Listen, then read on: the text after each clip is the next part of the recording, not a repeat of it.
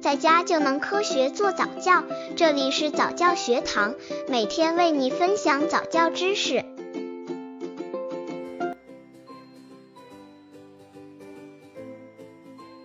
正常宝宝语言发育时间表，如何帮助孩子开口说话？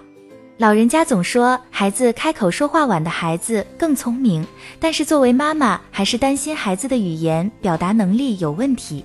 孩子已经一岁多，平时活泼爱笑，但是无论怎么引导都不说话。别人家的宝宝不到一岁就开口说话，这并不是某一个家庭的情况，反而是目前很多家庭的普遍现象。正常孩子语言发育时间表是怎么样呢？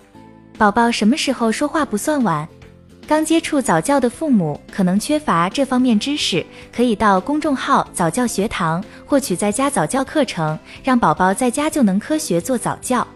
正常宝宝语言发育时间表：一至三个月，出生起孩子就会啼哭，在之后的三个月更普遍的是学会笑。三至六个月，孩子已经能够在表达自己的不同感受时运用不同的声音，同时能够完成应答。此时的发音还不完善，主要是辅音与元音的组合音，以及一些简单的模仿。家长此时需要注意言行，育儿经真正派上用场。六至九个月，此时孩子已经开始有意识去模仿大人的发音。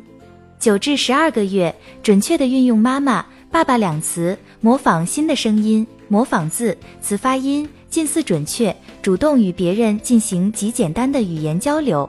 十二至十八个月，发音时出现声调变化，开始使用这个。当被提问这是什么时，能说出物体的名称，以手势表达需要，能说出四至六个字的名字，模仿说短句。温馨提示：如果孩子已经到了三岁还不能说完成的句子，基本可以确定是发育迟缓。如果不是已经确定的疾病导致的发育迟缓，需要家长进行进一步检查，尽早治疗。导致孩子说话晚的因素：一、疾病因素，唇腭裂、舌系带异常、听力障碍、脑瘫、智力低下、孤独症、脑外伤及脑炎后遗症等，包括部分遗传代谢性疾病。二、父母因素，一是父母的创造了不好的语言环境，如父母的语速快，父母都属于内向型，少言寡语，父母说方言等等。二是父母照顾太细致，完全不需要太多的表达，孩子的需求就能被满足，以至于表达能力的缺失。